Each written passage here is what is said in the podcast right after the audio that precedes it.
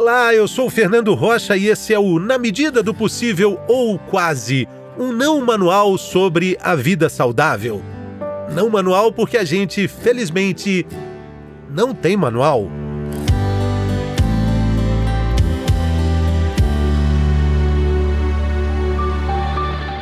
Menopausa, um estágio da vida, o momento de fazer escolhas certas. Essas frases estão no livro lançado recentemente pela especialista em longevidade Marisa Tavares, uma jornalista fantástica que aborda esse assunto com muita informação útil sobre saúde e qualidade de vida, e também com muito otimismo, principalmente otimismo. Nesse episódio, ela participa conosco para falar sobre a menopausa e sobre esse momento único de oportunidade na vida da mulher. Seja bem-vinda, Marisa. Tudo bem? Obrigada, Fernando. É um prazer enorme poder estar falando contigo sobre esse assunto que é tão relevante. Diz respeito não somente às mulheres, mas a todos. Exatamente. No livro, Marisa, você fala que a menopausa, claro, tem as suas particularidades em cada uma das mulheres que passam por essa fase. Mas você também lembra que em 2025, um bilhão de mulheres no planeta vão estar entre a pré-menopausa e a pós-menopausa. Esse é um grande indício de que a gente precisa mesmo falar sobre isso? Fernando, você imagina, não vai dar para calar essas vozes todas, né? é muita mulher. É, o assunto é muito importante exatamente porque a menopausa sempre foi vista com um estigma muito grande, né?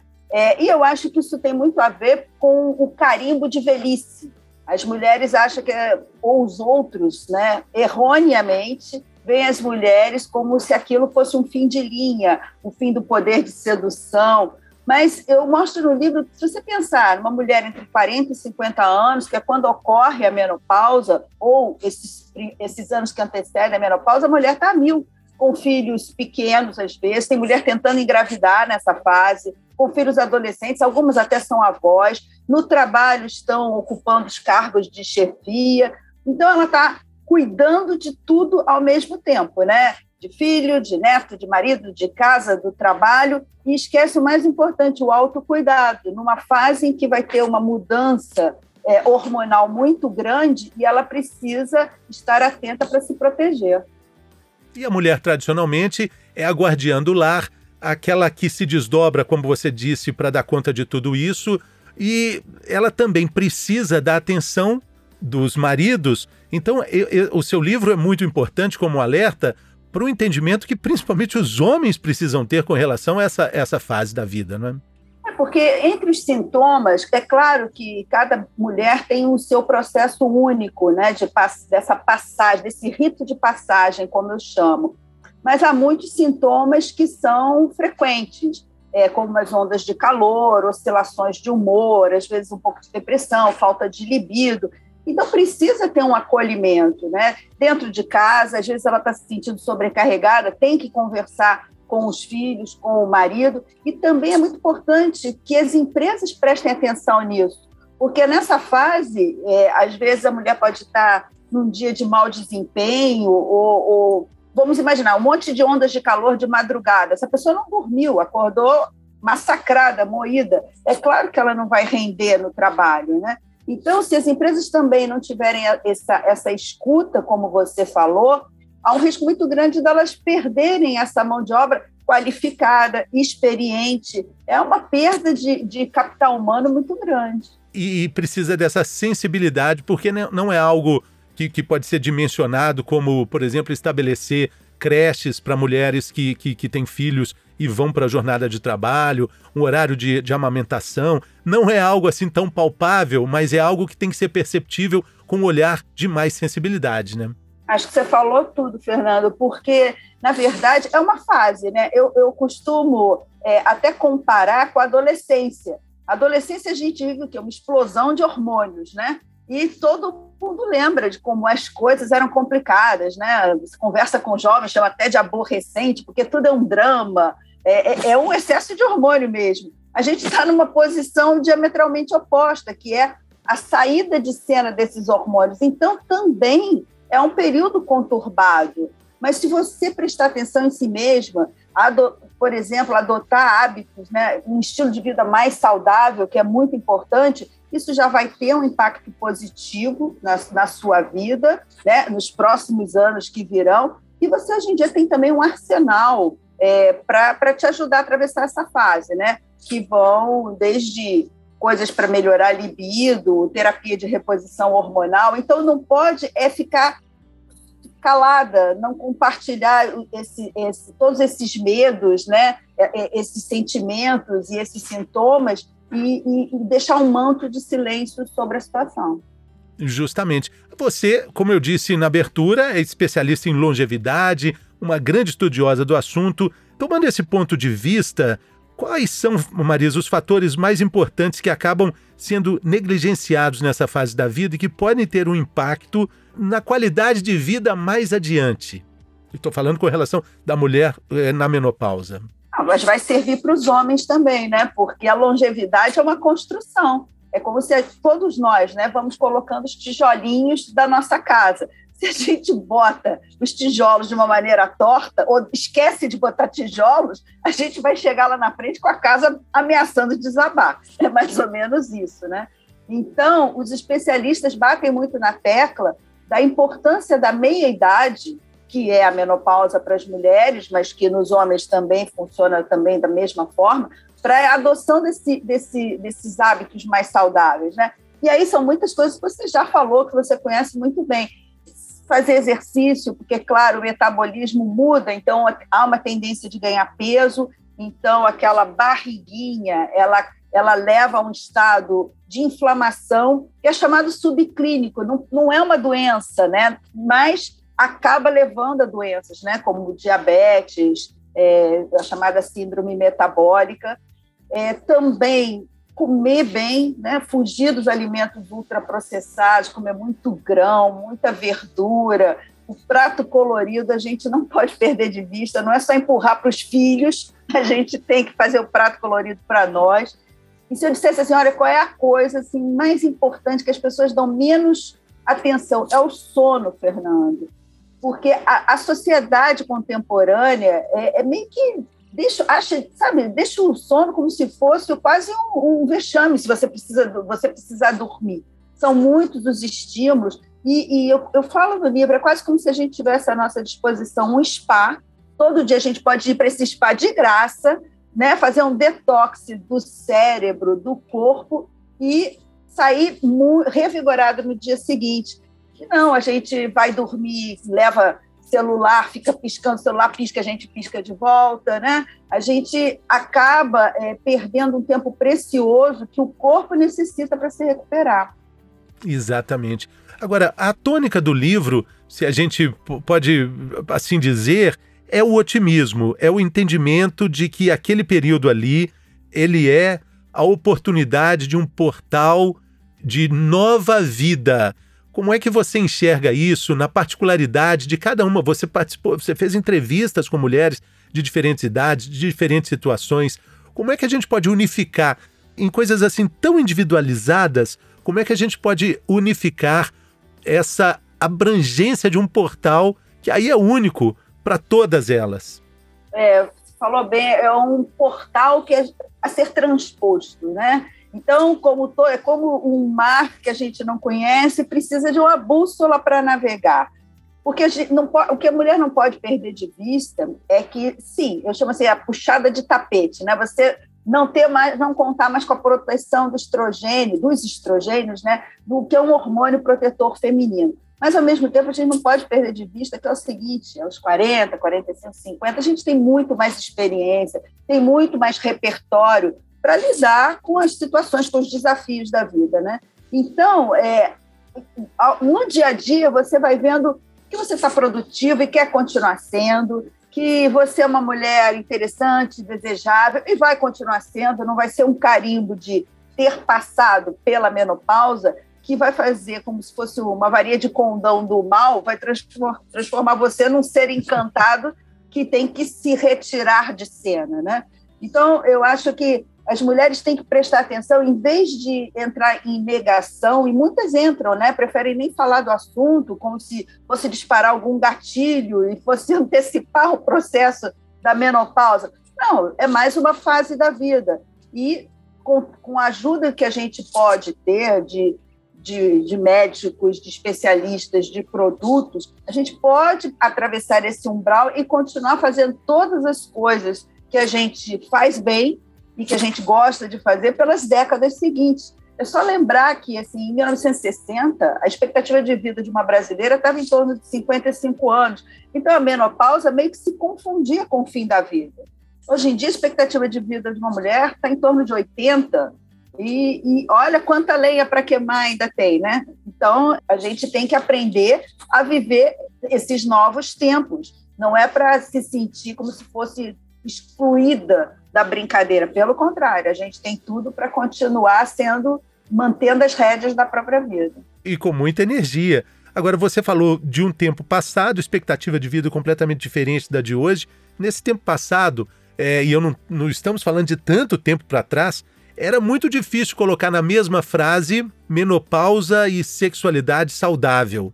Você dedica um capítulo inteiro no livro para falar sobre isso. Já dá para conjugar na frase essas duas questões com tranquilidade? Fernando, dá para dá conjugar muito bem, não só na menopausa, como nos anos que virão depois. Né? É, o sexo na velhice, é, é, ele, ele é normal. A gente tem que, exatamente, e é tão bom poder falar sobre isso com você, porque a gente tem que normalizar isso, né? A gente não pode perder de vista que sexo faz bem para a saúde, faz bem para a saúde e, e, e ele também alimenta a intimidade da relação, ou seja, é uma forma de também do casal continuar se manter próximo. Então, é, não vai, é claro que assim, não estou fazendo dando uma de poliana de que não tem nenhum problema. Não, a mulher pode sentir problemas de falta, né, com falta de libido, de ressecamento, mas ela também tem é, um arsenal que pode ajudá-la nisso, de produtos. É, é, importante que ela tenha um interlocutor ou interlocutora na área da saúde, que seja ginecologista ou, ou então endocrinologista, para dar esse apoio pra, nessa transição e ela vai voltar a fazer o sexo como ela fez antes. Eu, eu tenho uma frase no livro que eu falo assim: não, aos 40, quando a gente conhece bem nossas vontades e nosso corpo, quando a gente vai estar tá pronta para fazer o melhor sexo que fez na vida, aí vão puxar o tapete da gente, a gente vai deixar de fazer sexo? Absolutamente não, né? De jeito nenhum. E dentro desse, desse escopo de esperança, você cita justamente daqui a muito pouco tempo, esse grupo de mulheres no planeta vai movimentar um mercado de 600 bilhões de dólares no mundo em produtos de beleza, em cosméticos, em consultas médicas, ou seja, é um mercado absolutamente ativo, né? E você veja, né, é, essa mulher que não é a prioridade do mercado está sendo descoberta, é quase que uma nova fronteira, porque também é a mulher que, que já tem uma profissão mais estabilizada, ela tem dinheiro. Né? Então, esse mercado que antes não olhava a mulher madura, ela era praticamente invisível, descobriu que, olha, nossa, isso é um potencial consumidor, assim, que é uma mina de ouro. Então, nem que seja só por esse motivo, acho que deixaremos de ser invisíveis. E, e, e no livro, que, que, é, que é fantástico, é, você também mostra, é, citando uma querida amiga nossa, Mara Luque, algumas armadilhas que aparecem nessa fase. Vamos falar sobre elas. São cinco armadilhas perigosas e que é preciso ter atenção com elas. É, isso aí é muito grave, mas eu acho que também serve. Eu até tratei disso no meu livro anterior sobre longevidade, é a questão da gente buscar a segurança financeira, né? Então, se você lembrar, pensar que a mulher vive mais que o homem, e além disso, ela ganha normalmente menos que o homem, Olha que equação complicada que é a velhice feminina, né? Então, isso realmente pode ser bastante complexo. Então, é importante que, que a mulher é, saiba cuidar do seu dinheiro, saiba pensar em como poupar, não deixar isso, né? não procrastinar, como a Mara Luque fala muito bem, não deixar. A gente tem que separar o dinheiro, não é para esperar o que sobra no fim do mês, é separar algum antes, porque nunca vai sobrar no fim do mês, né? Não achar também que alguém vai cuidar dela. Então, quando eu chamo né, de tomar as rédeas da própria vida, ser senhora do próprio destino, é isso. Não achar que os filhos vão cuidar. A gente vê claramente, né, as gerações mais jovens estão tendo muita dificuldade no mercado de trabalho, então a gente inverteu a coisa, né? Hoje em dia a gente não tem ninho vazio, a gente tem síndrome do ninho lotado, porque os filhos voltam para casa. Então é importante pensar o quanto antes na própria segurança financeira. É, vou, vou, falar sobre, sobre esses cinco, cinco itens aqui. É, a, a procrastinação, né? a preguiça Isso. que serve para ser combatida em qualquer idade, principalmente. Não adiar o planejamento da, é, da aposentadoria, isso mesmo. É, não terceirizar. É, achar que os outros vão planejar isso para você, no caso pode ser até um marido, ele vai cuidar, isso é importante, essa não terceirização. Não achar que os filhos vão cuidar de tudo. Lá em Minas, Marisa, tem um ditado muito bom que fala assim: uma mãe cuida é de 100 filhos, mas 100 filhos não cuidam de uma mãe. Sábio. É, a outra questão é não esperar que vá sobrar dinheiro para só aí começar a investir. Investimento, Mara Luque é especialista nisso, ele não é para quem, é, quem tem dinheiro só, é para todo mundo. É, se a gente fizer. Isso a Mara me ensinou há muitos anos. A gente dividiu o nosso orçamento, o que é obrigatório e fixo, o que é obrigatório e variável, e o que não chega a ser obrigatório, né? Que pode ser o shopping, passou em frente à liquidação e comprou uma blusinha. Se a gente puser isso num caderno, não precisa ser uma planilha Excel com sofisticada, nada disso. Colocar tudo que a gente gasta todo dia, a gente vai descobrir que sempre dá para a gente capturar ali uns gastos que estão sorrateiramente batendo a nossa carteira. Exatamente. É, tem uma expressão que eu gosto muito que, assim, é saber quanto você gasta é mais importante do que saber quanto você ganha. Porque é ali que está o controle, né? Marisa, e eu acho que quando você fala sobre o livro, você é, levanta essa bandeira da discussão desse assunto, e é muito importante a discussão, a gente está falando da família toda, mas principalmente é, de qualquer idade, porque é algo que, se a gente tiver sorte, se as mulheres tiverem sorte, elas vão viver até lá e mais além do que a menopausa, a pós-menopausa. É, tem uma discussão muito bacana assim de quando é que a gente precisa procurar um geriatra. 30 anos, talvez, 28 anos, talvez já seria interessante, né? Quando é que a gente vai preocupar com a menopausa? O quanto antes. Exatamente. Né? As mulheres acham, uma das mulheres que eu entrevistei no livro, inclusive, foi ao médico com 40 anos achando que ela estava grávida e ela tinha entrado na menopausa, assim. Ou seja, para ver como as histórias variam de uma pessoa para outra, né? Tem uma diversidade muito grande. Então é prestar atenção no próprio corpo, né? A menstruação começou a ficar irregular, você está se sentindo mais cansada do que de costume, vai, vai medir os seus hormônios, vai ver se precisa de alguma coisa para dar um, um up. Né? Então, na medida do possível, a gente faz tudo que é possível.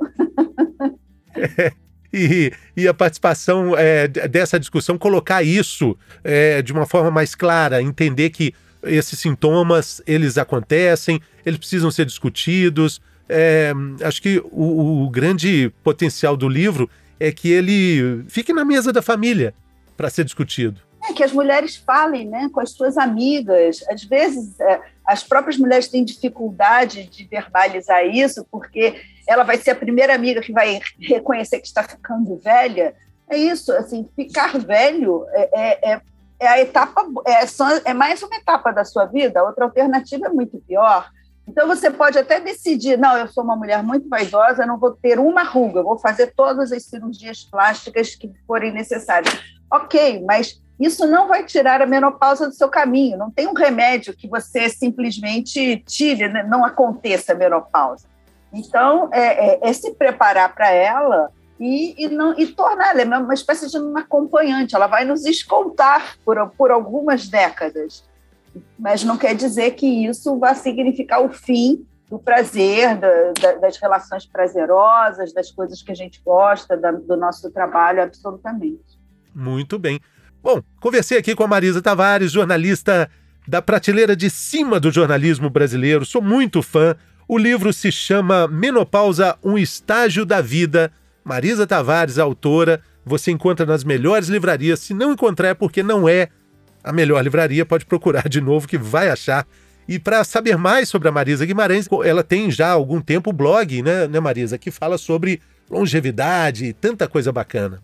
É, longevidade, modo de usar, no portal de notícias G1, às terças, quintas e domingos. Tem sempre algum assunto bom de saúde, finanças, relacionamento. Cabe tudo para se falar de longevidade. Que é, que é tudo, que envolve tudo, né? Ah, é, muito obrigado e também fica o convite para você que gostou da nossa conversa aqui, para você compartilhar esse episódio com pessoas que você acredita que vão ser impactadas com as informações úteis aqui de saúde e qualidade de vida que a gente trocou aqui nesse bate-papo. Muito obrigado, Marisa. Boa sorte na jornada, sucesso. Valeu. Obrigado. Valeu, pessoal. Até a próxima. Saúde!